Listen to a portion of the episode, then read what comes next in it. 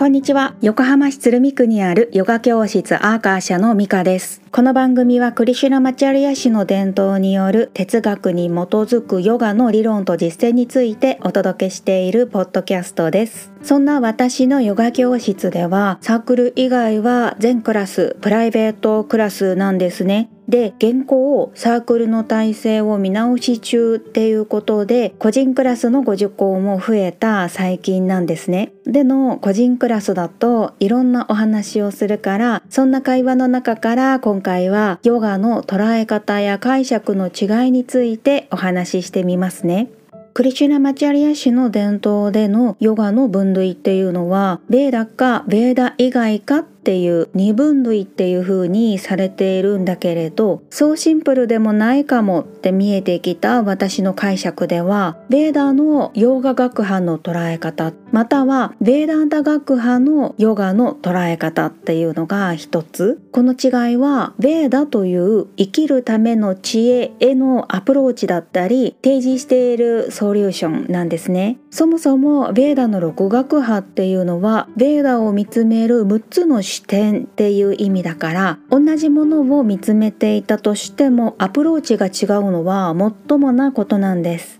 ベーダンタ学派について私が話すのは恐縮ながら実際にインドで見聞きしたことからなんだけれど暮らしぶり全部にノウハウがあって言うなれば超意識高いの権下というかまあまあ厳しい印象だったりします。わかりやすいところで例えるなら超早起き推奨とかベジタリアン推奨とかヨガインストラクターの眩しくも厳しいライフスタイルとかはベーダンタを学んできたのかなというのが私の感想です。一方のヨガ学派は生きづらさの原因は自分にあってその原因であるマインドの汚れがどういうものかを理解して日々の練習によってマインドを浄化することでマインドの浮き沈みが少なく穏やかになるよという提案からさらにマインドが穏やかになるほどに内側の自分を無意識に理解するようになるから物事の捉え方がオーガニックになってひいては生きづら辛さが減って満足できることが増えてくるよっていうでのヨガ学派の示す生き方はこうあるべきとかじゃなくってあなたはどうしたいという問いかけだと思っててその選択が満足できる結果になるか否かはマインドの状態次第でだからこそのマインドケアだよっていうシンプルさなんです。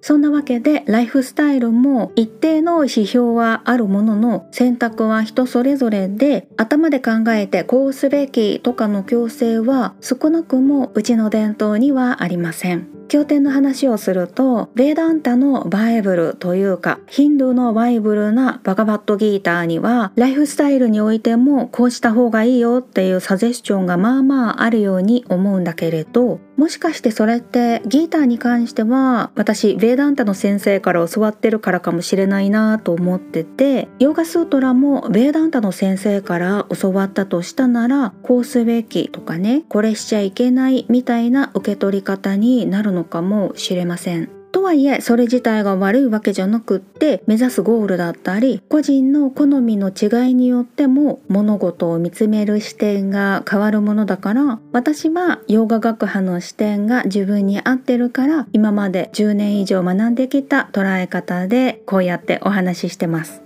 そんな洋画学派の捉え方で見ると経典の中でまず究極状態の賢者や仙人レベルのことをパタンジャリは紹介していてその後にそれ以外の人つまり一般レベルのマインドの状態はこうって提示しているんです。そんなパタンジャリから私が折々感じているのは結果は伝えておきますけれども何をどう選択するのかはあなた次第ですよっていうモグロ複造的なアドバイスで選択についてはいいも悪いも言及していないっていうところなんです。こういったことからも賢者や仙人レベルを目指しているのがベーダーンタ学派の捉え方で高みを目指すためにはすべきこととすべきでないことが明確なんですね。一方で洋画学派のアプローチっていうのは一般レベルな私たちというかね私に対してでパタンジャリはありのまま事実を伝えていてそれに対する結果っていうのとそれを避けるための解決策も提示しているんだけれど何をどう選ぶかはマインド次第だからこその繰り返しになりますがマインドについてがテーマな経典なんです。あともう一つヨガスートラでもさらっと触れている輪廻転生からの離脱っていうコンセプトなんですけれども生きるのが辛いと思ってもう生まれ変わりたくないっていうことからインド哲学に救いやヒントを求めるケースもあるにはありますね。だからこそ下脱っていう言葉はある意味でね魅力的なんだろうと思います。ただベーダに関しては最初から世を捨てて出家するみたいなことは怠惰だっていう風にバカバットギーターでも示されていてこういうところねベーダっぽいなって思うんですね。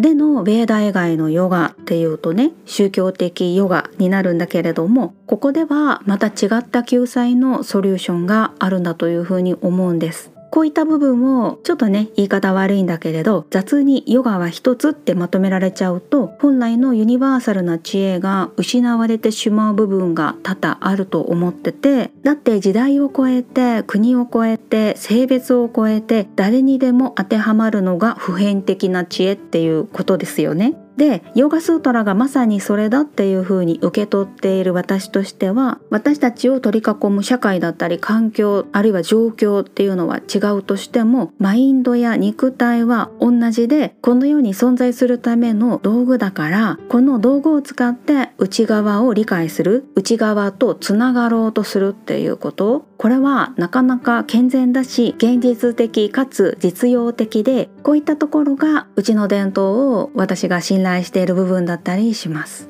何かピンときたところがあったら何らかのタイミングでお目にかかれたら嬉しいです。それではまた次回うちにお会いしましょう。ミカでした。